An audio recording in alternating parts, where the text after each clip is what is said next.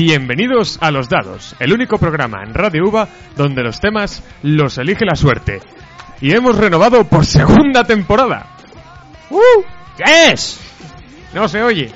Bueno, hoy me acompañan el humor más amargo, ácido y completamente personificado, Javier Torres. Buenas. Tené- Había ganas de volver ya, ¿eh? Sí, sí. No, no sé si te pasaba a ti en verano de que se te ocurría una noticia... Bueno, veías una noticia y decías, esto es perfecto para el programa. Y no tengo un programa para, para dárselo al mundo. Desventajas de que filosofía cierre por, por verano. En segundo lugar tenemos a nuestro experto cancaneador, Roberto Lagartos, que está cancaneando en directo. ¿Qué tal, Miguel Arcenilla? Muy buenas tardes. Muy buenas tardes. Bueno, buenos días o buenas noches, lo Bueno, que sea. lo que toque cada día. Eso. Y luego tenemos a nuestro buscador de waifus amateur, Pablo Núñez. Pero ¿cómo que amateur? Muchos Bueno, en, años, en cualquier caso, estoy encantado de volver a estar de nuevo con nuestro oyente. Así que esto va por ti. Esto siempre va por ti. Tú sabes quién eres. Y yo soy vuestro queridísimo presentador, Miguel Barcenilla, que no sabe hacer absolutamente nada. Bueno, nuestro programa, como ya ¿Sabes, sabéis... imprimir, ¿Sabes imprimir el guion en tres folios? Ya Sí, está. suficiente. Mm, no es- como bien sabe nuestro único oyente, el programa se divide en seis temas, eh, siempre elegidos por el dado que tiramos al final de Pues cada si ya programa. lo sabe, ¿para qué se lo está diciendo? Por si acaso, para si a lo mejor se lo recomienda a un único amigo y tenemos dos oyentes. Vale, va. La primera cara son videojuegos, la segunda, cine y series, la tercera, nostalgia y retro, la cuarta, la hora del hate, la quinta, tal día como hoy, y para esta temporada hemos decidido renovar la sexta cara con una cosa que hemos llamado Noticias Chorra. Bueno, en nuestro programa de hoy vamos a tratar cine y TV, por no renovar.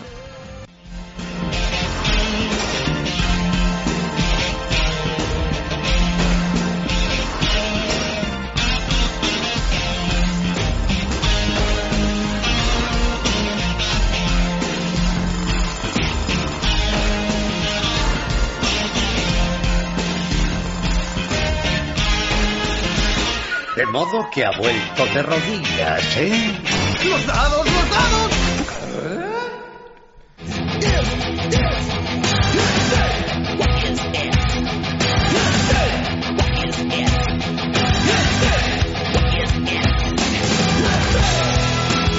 Y es que It recauda más de 600 millones de dólares a nivel mundial. La película, basada en la novela de Stephen King, ha superado todas las previsiones, recaudando hasta, vez- hasta 20 veces más del presupuesto, unos 35 millones de dólares. Tras haber sido adaptada también en los años 80, esta segunda 90, versión 90. ha cosechado un gran éxito en taquilla y la recepción de la crítica ha sido también favorable. Sin embargo, parece ser que uno de nuestros colaboradores, no voy a desvelar quién, tiene una opinión totalmente diferente. No, bueno, antes de nada, eh, sí, eh, como te decía, se adaptó a los 90, que fue una. como un telefilm. Eh, y el caso es que fui a ver esta película, yo no había visto la primera. eh, y me dijeron que tenía un aire Stranger Things, se basaba también, pues, eh, como era habitual en, ¿No será más bien que Stranger Things tiene un aire no, a la primera? pero me refiero. eh, la primera está basada en la novela de Stephen King, pero este. mm, Y esta no. A ver, me refiero que es del estilo de grupo de niños, que su- con un suceso paranormal y demás. Y dije, bueno, voy a ir a verlo, que no me llaman mucho las películas de miedo, que no es de miedo. Pero dije, me esperaba una película entretenida, porque aparte las críticas han sido buenas. Eh, ha tenido éxito en taquilla, voy. Y puedo asegurar, y aquí habrá gente que entienda de cine, me dirá, no, es que, ¿cómo dice esto? Que es de las películas más malas que he visto en mi vida. O sea, de verdad, o sea, fui al cine y salí cabreado de la película. Porque eh, es todo, es, eh, se sucede siempre la misma situación en la película. Niño se queda solo, aparece el payaso, le da un susto. O sea, bueno, te da, se supone que te tiene que dar el susto a ti, pero de susto nada. puedo dormir, me come el payaso. Y, y así se repite una y otra vez durante la película hasta que llegas al clima final y pum, se acaba la película. Y es. eh, y a diferencia del film de, de los los 80. años 90, esta se va a dividir en dos partes, la segunda saldrá en unos años. Pero es que de verdad, o sea, se me hizo insufrible. Es, eh, no, es, ni interesante. O sea, yo no pido que me dé miedo ya, o sea, porque digo, eh, se supone que no es de terror. Pero que sea entretenida, pero es que no es todo el rato igual. eh, personajes muy odiables. El, el, el payaso es. eh, está muy mal hecho. O sea, Hombre, es que no es Tim Curry. Tim No. Curry es Tim Curry. Sí, pero esta es una versión, yo que sé, al menos que de presencia, pero es que no es que da risa cuando le ves. O sea, dices, ¿en serio esto se, se supone que tiene que ser aterrador? Y de verdad que salí, de las veces que más cabreado he salido de un cine. De, de- hecho, comentas eso un poco y es verdad que el, problema que, que hay ahora, lo hemos hablado, si no aquí, fuera de aquí muchas veces, es que las pelis de terror ya, no son lo que eran en términos de películas, vamos a decir, de Hollywood. O sea, por ejemplo, hay pelis australianas como de, la, de Babadook, si la habéis visto alguno de casualidad, o simplemente el terror japonés le sigue dando mil vueltas. Es terror de verdad. No solo el, el- denominado jumpscare. No, bueno, pero se supone eh, que ya, ya te digo, no soy un entendido de, de las películas de terror o de miedo, que decían que ahora estaba en decadencia porque era siempre lo mismo y que no necesitaba eh, que sea terror japonés de todo el mundo gritando y, ser, y mitología japonesa, pero ya digo que es muy... Sí, una cosa es que no, que no sea una película de miedo y otra cosa es que sin serlo intente hacerlo y no lo consiga, que es lo que pasa en esta película. Y ese, se me hicieron dos horas y media, no sé si son dos horas y media, dos horas y cuarto, que se me hicieron eternas, o sea, muy mal. De hecho, eso que, que comentas un poco, le ocur- eh, era, estaba hecho a propósito en la, en la, la miniserie original, en la de los 90, porque querían eso, que tuviera ese aspecto un poco tontorrón, que no llegara a dar tanto miedo como un poco solo la apariencia de- del payaso, eh, Pennywise en este caso, se- según ciertos Pero es que momentos. Pennywise, eh, siendo en los 90, con el presupuesto que tenían, daba más presencia. Y eso que también lo veías que era un poco así y tal. Sí, era un aspecto muy pensado para ser como un poco tonto el 90% del tiempo y el 10 restante dar miedo. Pero mi cabreo luego viene también cuando me voy del cine, que yo ya estoy cabreado, voy a internet y ves a la gente que en general la pone bien, que luego ves que es uno de los éxitos en taquilla más importantes del año, y digo, estoy loco, o sea, seré el único, no sé, No estás loco, es que no naciste en los 80. puede ser también. Hay una canción de eso, del Reno Renardo, ¿no? Nací en los... nah. Un gran temazo que, aunque Para la otro canción- momento. que la canción, aunque hable de los 80, nosotros que la decimos de los 90, parecido en la línea. Y diré una cosa ya solo para acabar con este tema. Y es una anécdota más bien que me pasó en el cine. Em, a ver, tuve que ir a ver esta película doblada porque no Fuera de aquí. que porque no me quedó otra opción, solo la emitían ya cuando cuando quise ir a verla que ya llevo creo que tres semanas en, en la cartelera. eh, solo estaba doblada al castellano y ya no solo el hecho de que el doblaje me pareciese malo Bueno, eso eh, lo de siempre, depende del estudio por ser- A mí no- no- normalmente no me gusta ver películas dobladas, pero puede ver si un doblaje es bueno o malo. Esto me pareció bastante malo, pero ya no es eso lo que me cabrease, sino fue el hecho, y, y esto es por lo que porque es la última vez que voy a ver una película doblada al cine, es por la gente que atrae al cine. Fui, fui a ver la película, estaba llena la sala, digo, no me importa. Pero es que de repente eh, me pasa que en el asiento de detrás tengo a tres niñas hablando durante toda la película, toda la película. Modera tu lenguaje. Eh, esta- No digas niñas, di mujeres. Eso, de mujeres, joder. Pero durante toda la película, eh, y es que digo, esto cuando vas a ver una película doblada no ocurre. O sea, es cuando yo entiendo que la gente que va a ver una película doblada al cine va porque, o sea, le atrae algo más, de- o sea, se molesta un poco más en ver la película y, y no habla durante ella. Pero es que cuando eh, vas a ver una película doblada te puede pasar cosas como esta. Bueno, no sé si tú fuiste conmigo a ver Looper. Eh, sí. No sé si te recuerdas que hubo un niño que se puso a hablar por teléfono en medio de la película. Pues no, no me. Porque sí, yo sí que me acuerdo y me acuerdo de toda su familia también. Pero yo me acuerdo, por ejemplo, que fui contigo y con Miguel y con más gente que colabora en este programa, que hoy no ha venido, a ver el- la última de Star Wars, bueno, el episodio 7. Em, La sala está arriba y silencio absoluto. Exacto, la fuimos a ver el versión original. Estaba llenísimo y.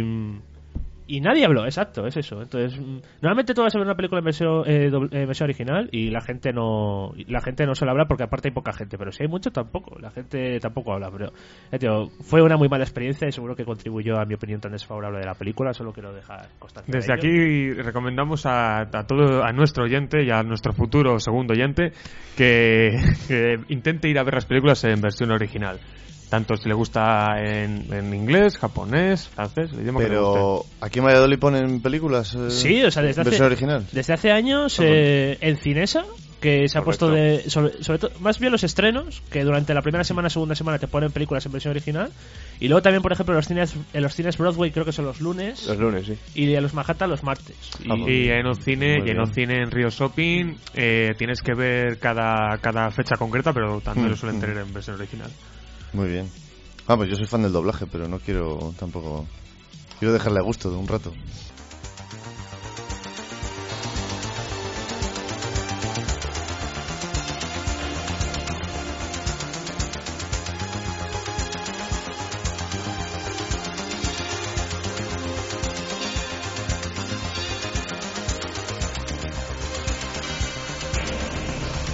Y pasando de, una película que ha recaudado más de 600 millones de dólares, pasamos a todo lo contrario, y es que Blade Runner 2049 fracasa en taquilla. La secuela del clásico de 1982, dirigido por Ridley Scott, ha fracasado en taquilla, recuperando únicamente 35 31,5 millones de dólares en Estados Unidos de los 150 millones de su presupuesto en su primer fin de semana. Blade Runner 2049 tiene un impresionante equipo creativo y un reparto estelar, incluyendo a Harrison Ford y a Ryan Gosling, adorado en este, en este nuestro programa. La crítica la ha adorado universalmente. Y es que es un paradigma parecido al que sufrió la original en su día. ¿Por qué creéis que ha fracasado esta vez? Pues, pues mira, eh, yo diría que es una mezcla de cosas. Porque en primer lugar, es lo que comentas tú. La primera película en su día también fracasó en, en taquilla. Fue, fue un fracaso y no fue hasta pasados los años cuando se convirtió en un, en un film de culto. Y en una de las, bueno, es una de las mejores películas de toda la historia. Y bueno, aunque Javier no piensa lo mismo, pero Bueno, está, está equivocado. o sea, tampoco, de eso después. tampoco hace falta discutirlo más porque su opinión es incorrecta. En cualquier caso, eh, es eso. Esperaban que una película que es muy cara en, en presupuesto triunfara cuando en realidad, digamos, no es una película que atraiga a las masas, como puede ser Star Wars, por ejemplo. O, o It. Vaya, vaya lío que va a haber en diciembre, majo, para coger entradas. Eso sí que, Pues- eso sí que da Pues para un programa. ahora que ya han salido Sí, a- claro, Sí, y, no te pasa, y no te pasa tu experiencia de la otra Hombre, vez. y el plan de pensiones, si quieres, me hago ya también. También. Bueno, Hombre, pues- con la edad que tienes. Hombre, pero me conservo bien. que. Sobre todo, Sí. comentando un poco, rematando un poco, un poco lo que dice Pablo, es verdad que es una película que, como, como siempre, también dependes mucho de, de la campaña de publicidad que tengas. Esa es la otra razón que iba a comentar. La campaña de publicidad que tengas, el momento en el que la estrenes, porque es verdad que si tú juntas tu estreno contra un Jaggernaut, de- en términos de publicidad o de buena película, lo tienes muy difícil. Pero sí, Sobre es todo que- cuando estamos hablando aquí del fin de semana de estreno. Pero es que es eso. Yo, yo porque como soy muy fan de la primera película, pues estaba muy pendiente del estreno de esta y tal. Pero yo no he notado que haya habido una campaña de publicidad así, no di- digamos agresiva, pero que llame la atención. Yo- vamos, a mí me...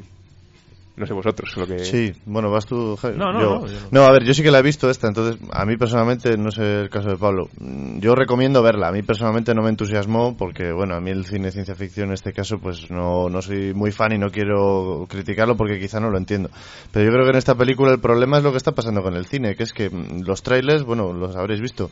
El el primero no desveló prácticamente nada.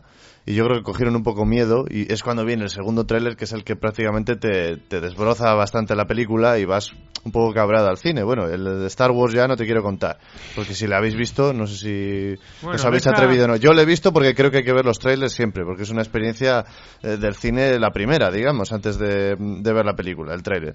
Y en Blade Runner yo creo que ha pasado esto, que no han sabido si mostrar mucho o poco y cuando te encuentras con la película al final pues pues es un resultado un poco mm, mixto, vamos a decir, ¿no? Pero bueno, yo, yo creo que el problema es el, el- el género al que va destinado, que es complicado pues hacer, yo qué sé, 700 millones como están haciendo las de Marvel o, o vuelto otra vez con la de Star Wars, entonces yo creo que va un poquito por ahí. Pero vamos, que el reparto y todo, y todo y todo, como diría Canduterio, estaba muy bien, ¿eh? Yo creo que más bien el problema. Bueno, antes de nada has dicho que aquí somos fans de Ryan Gosling. No, al al somos, menos- fans al- de, somos fans de Ryan Reynolds. no me- También, también. también, Los, dos. Ryan, los dos Ryan están Y en cuando nuestro estrenen corazón. Deathpool 2 y digas que somos fans de Ryan Reynolds, te diré, no, somos fans de, de Ryan Gosling. Todo, todo- todo para despistar. Ryan Gosling eh, podría adoptarme si quisiera, ¿eh? Aunque... que- Si solo fuera adoptarte. Hombre, te- claro, no, te- hay ningún problema. Te sorprendería la cantidad de mujeres que piensan que Ryan Gosling no es atractivo. Digo, vale, me, me voy de este mundo. Pero Sí, bueno. yo no las conozco. Eh, después de este momento de salsa rosa, eh, volvamos a Alerta rosa. alerta rosa, como lo que- Un saludito, un saludito. Eh, lo que iba a decir, el problema de esta película, yo creo que se, como ha dicho Pablo, en su momento no tuvo mucho éxito y se convirtió en una película de culto al- con el paso de los tiempos. Pero el problema es eso, em, tú ves ahora esa película, yo pienso que ha envejecido muy mal. Y, Y estás equivocado. Yo, yo no digo que sea una película mala, simplemente es una película que a mí no me gusta y la he intentado ver dos, la he visto dos veces y es una película que no consigo que me atraiga. Y antes de que alguien me diga nada, sí, vi la versión del director, así que no me tragué la versión comercial. Y me parece que es una película que ha envejecido muy mal. Y entonces, ¿cuál es el problema? Que, que ahora una persona que ve esta que van a estrenar esta película dice, bueno, me veo la original para ir a ver al cine la segunda. Ve la original, no le gusta y dice, ¿para qué voy a perder el tiempo Pero en- viendo la ¿Pero en la qué nueva?". sentido crees que ha envejecido mal? Pues me parece, o sea, Porque los, Eh, los efectos tampoco ver, son... Es eh, una película muy lenta, que digo, no, no hay problema que sea lenta, pero si al menos sabes lo que está pasando, no hay problema. Pero es que en la primera, tú ves a, mm, al personaje de Harrison Ford que está investigando y no sabes por qué va de un sitio a otro. Es en plan, vale, ahora estás en este sitio investigando, ¿por qué? Nadie te lo dice. Es en plan, tú tienes que entender que lleva la investigación bien y que va de un sitio a otro. Por otro lado, están los, los replicantes, que es, es siempre igual. Veo un replicante, persecución o pelea y, y le mato. Entonces es muy sencilla en el sentido de. Es un guion muy sencillo y a lo mejor la gente actualmente quiere un poco más. No- Sencilla, sencilla. Eh, Yo la no, he tenido eh, que ver dos ver, veces para enterarme, ¿eh? No, porque, pero ojo. el, el guion tal cual. La trama es muy sencilla, es un detective que persigue unos replicantes porque la ley dice que hay que acabar con ellos porque pueden Ah, ser bueno, peligrosos y ya sentido, está, y, es lo, y es lo que pasa. Y ya está. Que vale, que luego hay otras tramas que que por debajo, efectivamente, pero mm, a lo mejor es algo a lo que el público no está acostumbrado y sigue sin estar acostumbrado y por eso la esta película ahora no ha tenido el éxito que podía No ha tenido éxito porque ahora tenemos un- una epidemia de trastorno de déficit de atención, creo yo. ¿Y esto, y esto a, a es verdad, qué? es verdad que comentando un poco lo que dice Javi, es verdad que si tuviéramos que analizar Blade Runner exclusivamente por la trama, se queda un poco floja. Y antes de que Pablo me parta la cara, eh, sí que, pero lo importante Hay un cristal Runner- entre nosotros. lo- pero lo importante de Blade Runner es que, aunque sí, la trama sea eso, más sencilla, más floja, llámalo X, lo que importa es el tema, el tema un poco que, los temas incluso que hay de trasfondo, que es lo que quiere realmente tratar. De todas formas, si estamos hablando de Blade Runner, Pablo no ha comentado qué le pareció Blade Runner 2049 o si lo recomienda a la gente que ve la primera o que no ha visto la primera. Me pareció una buena película, la recomiendo. Le quitaría 40 minutos, pero me, me sigue pareciendo una buena película, aunque eh, no es mejor que la original, pero es una película muy recomendable. Y se supone también que hay que ver antes los unos cortos que salieron, ¿no? Mm, Unos cortos de Pues animación. mira, mira, no los he visto, pero debería Sí, verlos. Era, eh, si hago, eh, 2037 o así eran en plan... 2000, creo que son 2027, me parece. Sí, se supone que hay unos cortos que eh, te presentan un poco la película. Sí, a, a los personajes. Hay Mm. uno con, con Batista, otro con Jared Leto y, y alguno más me parece, pero, pero bueno. Vaya, eh, parece que sí que tenemos un trastorno de déficit de atención si el fan, fan, fan luego no presta atención a... Bueno, pero es un poco lo que comentabas del, del tema del error publicitario, que quizá no han sabido transmitirlo Totalmente. bien, porque es que al final llega un momento en que no quieres dar a conocer nada, nada, nada, y hombre, yo por ejemplo, vamos, no sé. Estoy eh, de verdad aturdido. Con el tema de Star Wars me parece ridículo. Que, que tenga que decir el director de la película que no le vean el tráiler, me parece ridículo. Pero eso, o sea, son, eso también hay que entender que son muchas jugadas de publicidad. Bueno, pero aún así es que jugar con eso me parece casi Pero es que los trailers penoso, o sea. americanos actualmente todos te Bueno. la película. Actualmente no tienen nada que ver con cómo eran en los 80, por ejemplo. En los 80 el tráiler era prácticamente un resumen de la película. Sí, Claro, eso claro. era Con narrador y todo. Es que no, no olvidemos que el tráiler sirve para vender la película, lo primero. Y yo hay películas que no conozco la trama ni de qué va absolutamente Mm. y, y gracias al tráiler digo, ah, pues mira, me interesa. Por ejemplo, me ha pasado con el este asesinato en Orient Express, que es una película que, bueno, yo no he visto la primera y sin embargo el tráiler me ha, llamado bastante la atención. O sea que yo creo que es una herramienta importante. Mm, Aún así es un poco lo que dice Pablo. Ahora mucha gente critica, con o sin razón, eh, que un tráiler te hace un spoiler completo de la película y es verdad que muchos te cuentan demasiados puntos argumentales fuertes, pero antes, antes era eso, era en plan de aquí tienes un resumen de tres minutos de una película. Me acuerdo yo que hace tiempo lo estuve viendo un poco por curiosidad. Creo que era el tráiler de la primera película de Robocop, la original, Tenías la película entera en tres minutos. Es en plan, de, ¿quieres ver las escenas buenas? Te ves el tráiler. Ya está, resumen. A, a lo mejor también pedís que los trailers sean... Bueno, es que dices de los 80, si no recuerdo mal, con Terminator 2 salía... eh, Vale, veías que Schwarzenegger volvía a la película, Pero en ningún momento te decían que, que ahora fuese el- roles invertidos y que el Schwarzenegger fuese el bueno en vez del malo como la primera. Entonces, Es, eh, de hecho, Algo así Term- se agradecería, Terminator 2 es, eh, tiene ese giro a, a la primera, una media hora de la película, Mm. que es un, es un punto que solo puedes vivir una vez, es increíble.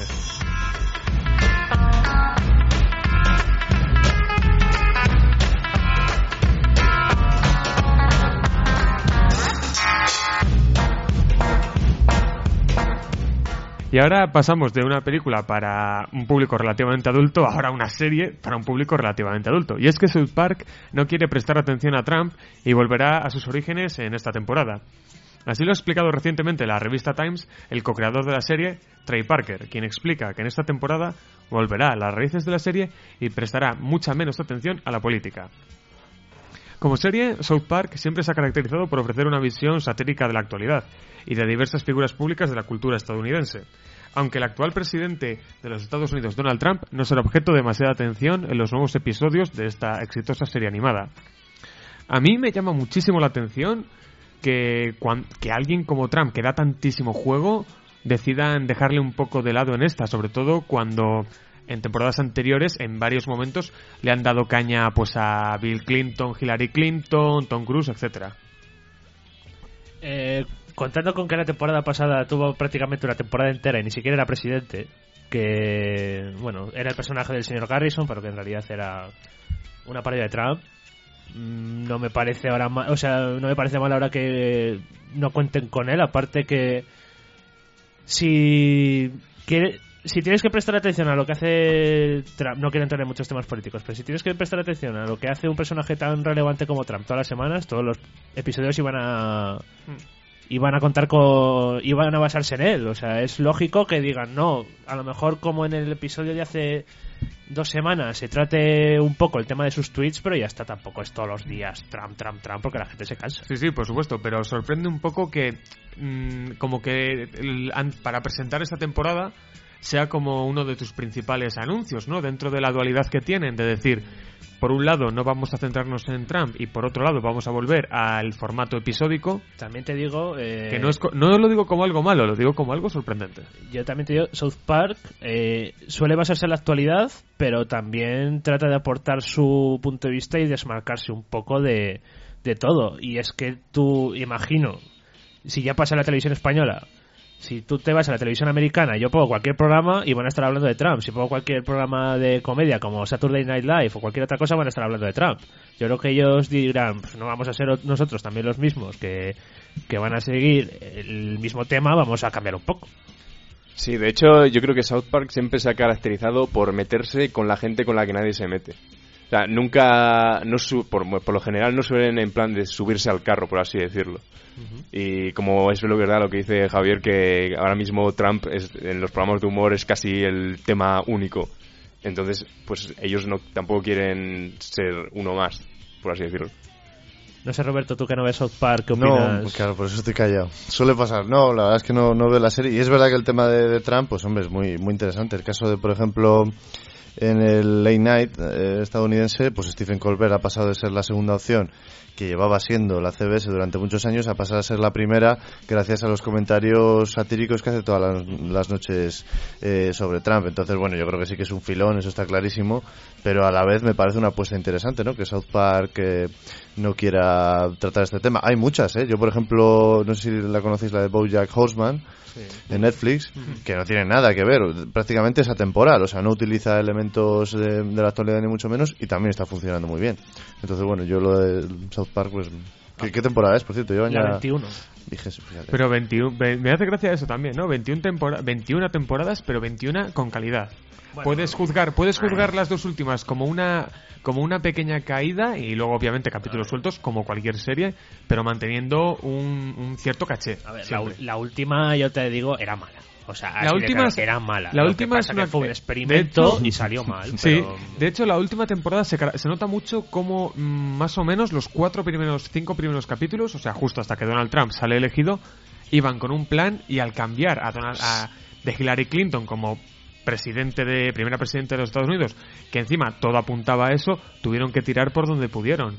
No quiero, no estoy eh, qui- quitándoles culpa, se tenían que haber organizado mejor, pero es verdad que fue un- una decisión difícil. De todas formas, en relación a la calidad de South Park, yo digo, por un lado, eh, es una serie con 21 temporadas. Sí- sigue habiendo calidad, yo pienso que su época dorada ya pasó, pero sigue siendo disfrutable ver un episodio suyo. Y aparte, pienso que la auténtica experiencia de South Park ahora está en los videojuegos, que justo acaban de sacar el segundo, de, el segundo RPG de South Park. Y ponen muy bu- buenas críticas en el sentido al menos del humor. Y ya para acabar, sobre todo con el tema de Trump, que se me olvidó comentar también, yo entiendo que puede ser un poco... mm, eh, tiene que ir un poco cuidado en plan de, si hablo siempre de Trump, pueden puedo posicionar sin querer a mi políticamente a mi a mi programa. Porque South Park ha sido un programa que siempre ha sido totalmente imparcial siempre se ha metido con todo el mundo. Y si solo hablo de Trump pues probablemente mucha gente a lo mejor se piense que que soy demócrata o si voy hacia el otro lado que soy republicano entonces ahí también yo entiendo que no se la juegue ¿Y pe- pensáis que ahora con este cambio nuevamente a un formato episódico, manteniendo ciertas características de los anteriores, ¿creéis que esto va, va a ser un cambio a mejor o, o ya se va a quedar estancado en, la cal- en una calidad Hombre, un punto inferior? En este caso, eh, bueno, eh, luego dejo a Pablo también que imagino que tiene algo que comentar, pero en este caso yo entiendo que sí, por el sentido de. Igual que todas las series com- eh, de comedia o, animadas como Los Simpson, eh, Padre de Familia, etcétera, son guionistas que ya están acostumbrados a, a trabajar toda su vida con eh, eh, guiones que acaban en un solo episodio y si les fuerzas a realizar una, un guion que ocupe una temporada entera, pues el resultado va a ser malo. O si no, siempre te puedes marcar un Ricky Morty y hacer pensar a la gente que tu serie es una serie en la cual los episodios son autoconclusivos y luego resulta que no. Es, sí, es Ah, un... espe- te ha faltado decir, pero solo te, pero solo comprenderás Ricky Morty al 100% si tienes un cociente intelectual de más de 100. Sí, ya me conozco el meme ese. No, no vamos a hablar en este programa ahora ni de Ricky Morty nunca. ni de los fans eh, que ponen aún más No sabía que te- tiene derecho a veto. ¿Desde cuándo? Es una de las novedades de la No, temporada. no, de momento- Javier Torres y su derecho a veto. cuando tenga su propio programa. Dijo alguien nunca. Eh, Javi, eh, eh, Kun, Javi and Friends. Sí. Cum, Sobre ¿cómo todo cum? Eh, no C O E- o C Es O una- O N. coño, los- eh, o sea, Un mapache. En South Park que tienen eh, los críos tienen un grupo de superhéroes ellos Ah. que dices tú, vamos a poner un nombre y llega Karma que él es Kun y dice, pues seremos Kun and Friends. Ah, Pues bien. Pues hasta aquí el- la referencia de South Eh, Sí, Park. una buena última referencia. Y eh, hoy Pablo nos trae algo. Ah, pero no habíamos eliminado la sección de Pablo de una vez y para siempre. Sí, pero es que pero es que me da sobres con Parné, entonces yo no puedo decirle que no a el Parné. Pablo, ¿qué nos traes hoy? Bueno, hoy os traigo una canción, bueno, no, en realidad dos, pero ahora solo una, del último disco de Steven Wilson, que para los fans del rock progresivo es el líder de Porcupine Tree, que últimamente ha iniciado una carrera en solitario. Y lo que caracteriza a este último disco es que es el más pop, por así decirlo, que, que ha hecho nunca. Y tiene una serie de, una serie de canciones que son más, más largas, más progresivas, pero también tiene tres o cuatro que son prácticamente Pero- pop rock normal. Pero es también Y- su álbum más personal, porque siempre que sacan un nuevo No. disco siempre dicen que es su álbum más personal. No, o sea. es su álbum más comercial, pero eso no necesariamente es algo malo. Y como podréis comprobar en la canción, este, est- esta canción en concreto bebe bastante de ABBA. No voy a decir a qué canción se parece, pero creo que es bastante evidente. Lo cual no hace que sea mala porque es una inspiración, sin más. Pero bueno, Bueno, y aquí os dejamos con Permanacing, corréjame Pablo siempre que diga algo mal en inglés, eso es lo que tú dices. de Steven Wilson.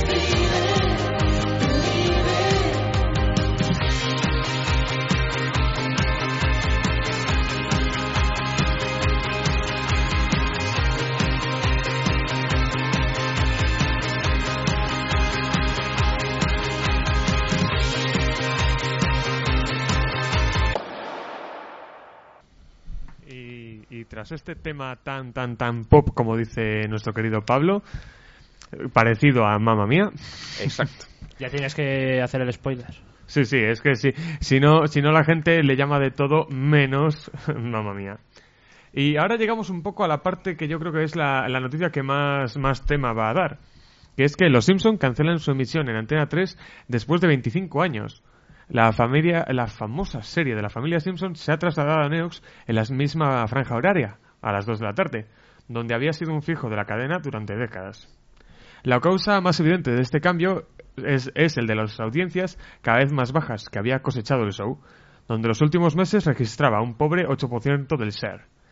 Antena 3 ha sustituido esta serie con La Ruleta de la Suerte, programa que suele registrar habitualmente un 14% de la audiencia.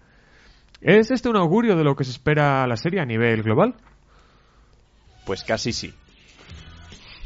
Eh, bueno, hay que explicar un poco el motivo, yo creo, que es que eh, Antena 3 ha decidido modificar su parrilla un poco por el por la situación que está pasando en Cataluña, entonces han decidido alargar el programa de espejo público que no lo han contado. Es la idea que nosotros nos hemos hecho. Entonces, como tienen que alargar el programa, pues la ruleta va detrás y han decidido quitarse los Simpson por el dato que has dado tú del, de la audiencia que en televisión si es que hablamos de televisión, me parece el, el- el detalle más importante. Si un programa no hace audiencia, sea Los Simpsons, o sea Arguiñano, o sea Bertino, o sea quien sea, Sí, pues le, le suelen retirar. Y encima que no lo han retirado porque va a la misma hora en Neox. Pero en O sea realidad, que- bueno, eh, como dices tú, después de Espejo Público, que lo diré hoy. No, en realidad va, después de Espejo Público, Carlos Arguiñano. Bueno, luego medias, la ruleta. pero- Pero, digo, eh, ya el tema, yo lo entiendo que ellos como corporación, que dice, bueno, lo quito de Antena 3, es un programa que ya no me compensa ahí, lo dejo en Neox y ya está. Y el que lo quiera ver, que lo vea. Pero es en plan, esto- hemos llegado al punto. ¿Es una serie realmente tan mala para que la gente lo deje ver y prefiera ver la ruleta de la suerte? Ah, bueno, pero es que eso ya. que- Eso es un debate de, de audiencias. No es el mismo público. Creo que no lo están Pero tenéis que entender que una gran corporación como en este caso A3 Media funciona a través de lo que opinan las juntas de accionistas que opinen de el- los porcentajes que tú les des. Si la junta de accionistas acaba decidiendo que con ese porcentaje tan bajo del share no les interesa que esté en esa franja horaria, La Bueno, sí, sí. Bueno, sería Bueno. más de la mm, administración, sí. Joder, el, el director de contenidos, eso es igual, tampoco. Eso os digo que, que merece la pena ver la ruleta de la suerte, os lo digo en serio, solo Muy por ver programa. solo por ver la cara de depresión del guitarrista del grupo que toca ahí. po- pobre hombre, a mí me da, a mí me da algo de, un- no, entre una mezcla de mal rollo y pena. Hombre, el, tema de los Simpsons es verdad que es un debate. Yo no recuerdo exactamente cuándo se empezó a emitir, los 90, mediados de los 90 yo calculo, ¿no? Y es una es un paradigma casi, Bueno, porque es en, una... en España sí. No, sí, claro, claro, en España me refiero. Quiero decir que es, un, es una serie que en un momento no tenía por qué haber funcionado, que se plantea para los niños y claro, surge un debate paralelo al respecto de que los, la- los padres y madres no estaban de acuerdo con que esa serie fuera destinada para los niños. Pero es verdad que ese, ese público, esa franja siempre ha estado muy, muy cotizada porque a las dos, en la 2, valga la redundancia, pues se, se emitían dibujos. Entonces, pues, yo creo que los Simpson por eso han bebido siempre en las audiencias. Pero es verdad que llevan muchos años que están un poco quemados, las cosas como son. Y bueno, en Neox tampoco tenemos el dato, no sé si de la Sí, audiencia lo, que están. lo tengo yo, sí. Bueno, no sé la audiencia que están haciendo, pero por ejemplo estaban reponiendo Friends Eh, antes del cambio. Entonces quiero decir que, que Neox puede que sea un canal mucho más apropiado para los Simpson que lo que era Antena 3, que es una cadena generalista que tiene un montón de, de contenidos importantes y, y lo que digo, lo que decía al principio, que la, la actualidad prima en este caso y Espejo Público tiene que alargarse para competir con, con Ferreras, con Ana Rosa, Mm, bueno, con, to- con todo lo que hay en la parrilla. Pero con el tema audiencias, por ejemplo, vi eh, cuando quitaron los Simpsons de Antena 3 tenía un 8-9% de audiencias y ahora que está en Neox tiene un 2, ¿vale? Que será para la audiencia entiendo normal de Neox, no lo sé muy bien. Claro, TDT Pero eso está bien. entiendo que si has perdido un 6% es porque es- ese 6% es la gente que tenía puesto Antena 3 en sobremesa y, te lo, y lo tengo puesto, eche lo que eche. Un 6% de gente. Entonces, en plan, si de 8 que hacía los Simpson a un 16 que sería lo que tenía que sacar para mantener la antena, es un 8% de gente que le gustaba la serie y que ha dejado de verla porque no porque dice esto ya no me gusta. Ah, pues eso es el... ¿Y, y qué crees tú? ¿A qué Pues- crees que es debido? Pues por- porque, porque Pues está que- quemada ya, porque está quemada la serie. Exactamente, pero Porque digo ponen episodios nuevos. exacto. Claro, Y- bueno, pero- aparte- No, y luego aparte Es tienen ese especie de, vamos a llamarlo casi combo, que tienen que es, sí, son episodios nuevos, que Ahí está el problema. Sí, sí, que, eh, sí, sí, sí, exactamente, pero eso todo es, son episodios nuevos, que eso ya te baja un porcentaje X de la del share, y luego además esa combinación que meten de anuncios, que es tan salvaje, Hmm. que ya te completa, normal que la gente diga, pues ya no los veo. Pero dices tú Hombre, que estaban vale. también reponiendo Friends ahora. Sí, Digo, pues, han comprado los derechos porque lo está emitiendo Digo. Mediaset en sus cadenas Eh, de TDT. O sea que... Digo, joder, pues deja Friends como estaba ahora a las dos para acostumbrar al público. Y si quitas los Simpsons, pues digo, mira, ya lo dejas por la. Creo que lo echan por la noche a veces o tal. Echas dos episodios al día y Creo fuera. que va detrás. Me parece que va detrás Ahora- de, ahora de los Simpson va Friends, me parece. Sí, sí, es un, es eh, intentando hacer una especie de combo Bueno, de comedia otra vez, claro. los Simpson y después Bueno, Friends y pero después esa- a esa hora me parece que iba Aquí no hay quien vive y después Sí, Big Bang Theory. o sea que- hay muchos cambios en Lo esa que cadena. intentan hacer es mantener una tarde muy relacionada a una sitcom o simplemente comedia Mm. hasta ya realmente la noche. Creo que no hay nada que se pueda aproximar mínimamente al drama en las tardes de Neox. Pero mira, como, como decimos, los Simpsons están quemados, o sea, es una obviedad, pero es que ya te digo, vi el otro día, no es un caso exclusivo de España, he visto que no sé si ha sido la semana pasada, también lo han quitado del, del canal que eh, el canal australiano que solía echar los Simpsons a diario como aquí ocurre en Antena 3, también lo han quitado. Es en plan, yo creo que estamos ante el fin, por, por fin, de los Simpsons. O sea, es como mm, un, una persona que lleva en coma 20, 20 años en el hospital y que ya dices, por favor, o sea, que se acabe esto ya. No, no llores por él, ya está muerto. No, es verdad que es algo llama mucho la atención y sobre todo que quizás nosotros que justo hemos crecido completamente con ellos vivir esto y que además sea tan de un día para otro, quieras que no, no, no ha sido gradual, ha sido aprovechando el tema de la información de espejo público respecto a Cataluña que hay, y estas bajadas del share que de un día para otro ha sido no, los Simpson o Neox. Pero podemos, si quieres, hablar un momento sobre ese tema de por qué vende ya tanto el morbo, eh, eh, como le llamo yo, el morbo político. Es en plan, el, en la sexta tienes prácticamente 24 horas que están hablando de política. Ahora eh, también en Telecinco con Ana Rosa y ahora en, en Antena 3 con, con Espejo Público. ¿Realmente necesita la... Entiendo que si lo echan es porque hay demanda, pero ¿realmente necesita la gente estar escuchando 24 horas que el mundo se va a acabar por una tensión política? Hombre, si a ti te parece que lo de Cataluña no es noticiable, pues No, hombre, yo- yo no- eh, yo no digo que- no sé- demasiado poco están dando, porque Yo- Televisión Española no está dando nada de información sobre Cataluña, Yo- cosa que la Sexta, a ver, no- canal fantástico por otra parte, eh, lo está haciendo muy bien. Yo eh, no quiero entrar a valorar exactamente el tema político de Cataluña, pero me refiero, eh, sé que es... No, eh, porque nos no, cerrarían el programa. a ver, a ver, Otra eh, vez. evident- Otra vez. Evidentemente es una situación excepcional que, mm, que está afectando al país, pero eh, re- realmente con la cantidad de información que hay en internet, que ya te echan por la televisión porque tienes vale espejo público, luego tienes los informativos, luego tienes los informativos de por la noche, en la sexta, en la sexta que por cierto es del mismo Grupo. del grupo que Antena 3, Sí. te, te están informando 24 horas al respecto. eh, y como ya he dicho, en internet puedes ver todo lo que quieras y en periódicos escritos. ¿Realmente la gente necesita que le quites eh, ocio, por decirlo de una forma, con series? Ya no te digo que lo sea los Simpsons, sino pones otra. Pero re- realmente necesitas menos cantidad de ocio para que te estén avasallando. O sea, porque al final yo creo que a la gente, eh, precisamente si hay tanta tensión, al final es porque la gente ya se cabrea con el tema. Dicen, joder, si, si mm, a lo mejor le dan más importancia de la que tiene porque se creen que tiene más importancia de la que tiene por Mm. esto, por la cantidad de información que te están echando que a veces, muchas veces, ni siquiera está contrastada. Hombre, yo, yo, sí, estando de acuerdo contigo, yo creo que para el caso de los Simpsons, yo creo que ha sido lo que comentaba Barce, un directivo que ha encontrado el momento y ha dicho, mira, me voy a limpiar esta serie porque no me apetece nada tenerla. Y, y es verdad que Espejo Público, bueno, pues, em, a ver, tienen mucho contenido, no solo es política, tienen también corazón, tienen cosas, o sea que, bueno, intentan llegar a un, a un público mucho más amplio. Pero yo creo que es, es un poco va relacionado con la decadencia también de la animación. O sea, por ejemplo, ahora tenemos dos canales, eh, que es Boeing, me parece, y Clan, y alguno más hay por ahí, que El están en... Disney Channel. Exacto, que están en abierto, que eso no lo teníamos nosotros en pintura cuando teníamos 10 años. y, y teníamos incluso más variedad, aunque fueran poco tiempo de dibujos. Ahora los chavales tienen muchísima variedad. O sea, los- es verdad que los Simpsons, aunque lo vean jóvenes, o de nuestra edad incluso mayores, lo verán también muchos chavales.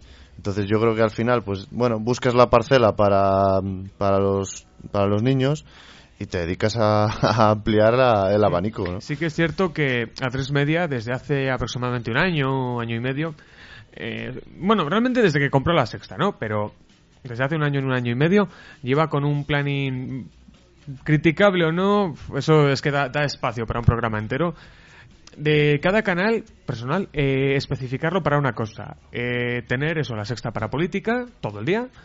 Eh, Antena 3 para las ma- unas mañanas relativamente informativas y unas tardes de entretenimiento ocio. Neox, entre, eh, comedia un 80% de, de todos los días, a todas las horas. Y así con todos sus canales, quiero decir, es, repito, criticable o no, va aparte, pero lo que está haciendo es cada canal perteneciente al grupo A3 Media, Vale. especificarlo Yo- a un segmento. Solo digo, eh, exactamente, o sea, porque dices tú, vale, mañana es informativo, vas tarde de, en Antena 3, más de... De concurso, ocio, sí, de... concurso. sí. ¿Qué, ¿Qué pinta exactamente que entre que me digas, eh, Cataluña pasa esto, esta persona se ha casado con tal, e informativos que te dicen otra vez Cataluña tal, que de repente haya gente que te empiece, ¿cómo gira la ruleta? Dices, o sea, se escapa totalmente del contexto. Y luego eh, Carlos Arguillano soltando chistes verdes. O sea, es... Hombre, menos mal, menos mal que mal. queda un pequeño islote Eso. en la televisión. Es el único para contenido los chistes bueno, verdes. el único contenido bueno de Antena 3, los 10 minutos de Arguiñano. No sé, yo, yo la verdad es que, hombre, entiendo que si quieres lloramos porque hayan quitado los Simpsons. Para mí no, me parece es que- una no, cosa no, tan yo, yo- grave, la yo verdad. lloro porque los Simpsons Lleva haya- siendo hora. haya- hayan llegado a esta situación como para que es en plan... Esto no lo predijeron los Simpsons, ¿eh? Sí, en el episodio Krusty es cancelado, pero... ah, bueno, vale. Pero me refiero, la culpa también es de los Simpsons por no haber acabado en su momento cuando debían, ¿no? Pero también me quejo del sentido de em, que se esté perdiendo ocio en la televisión a causa del morbo. Bueno, pero también es por lo que has dicho tú, que hay muchas plataformas. Es que ahora te coges Netflix o HBO y tienes un montón de series de animación, de, de comedia, tal, que no- al final, ¿cuánta gente, cuánto vemos aquí la tele? Nosotros, por ejemplo. Al día, ¿cuánto vemos? Muy poco. La realidad. Y escuchar radio, bueno, ya ni te cuento.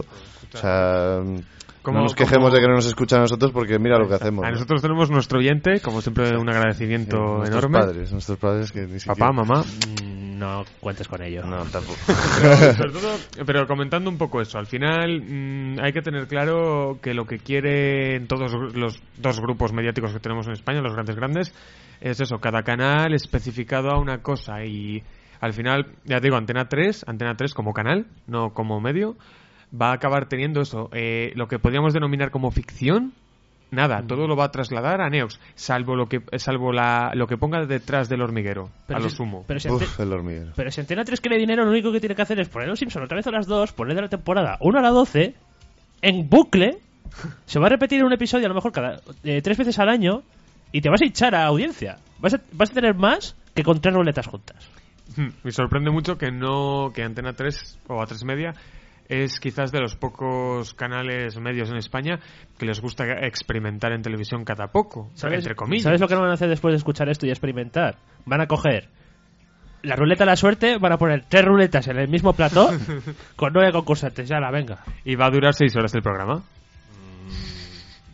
No les des ideas.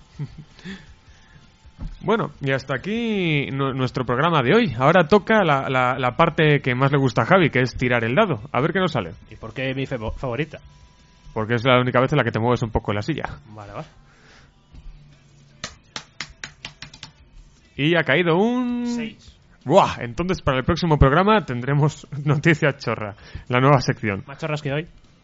No, no, incluso más. No sé, no sé hasta qué punto nos van a dejar seguir trabajando. Bueno, y aquí nuestro programa de hoy. Ahora os dejamos con otra canción de Steven Wilson llamado Paria. Eh, con Pariah. Nine Ta Paria. Paria. Si quieres ser Brita British British. Y como siempre, esperamos que os haya gustado y recordad que tenéis una cita con nosotros en el próximo programa de Los Dados.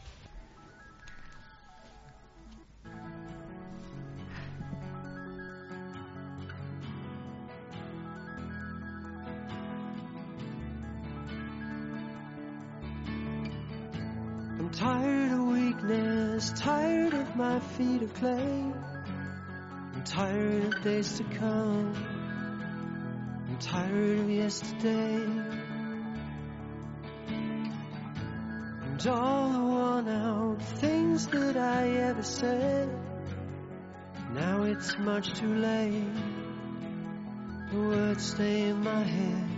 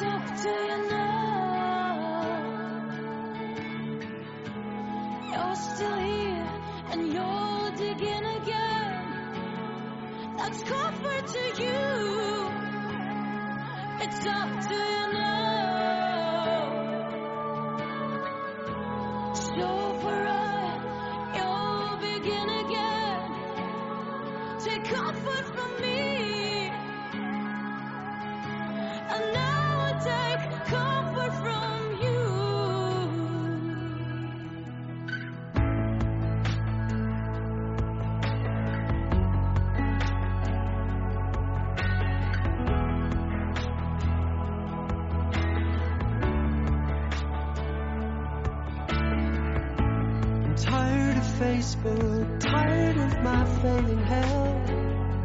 I'm tired of everyone, and that includes myself.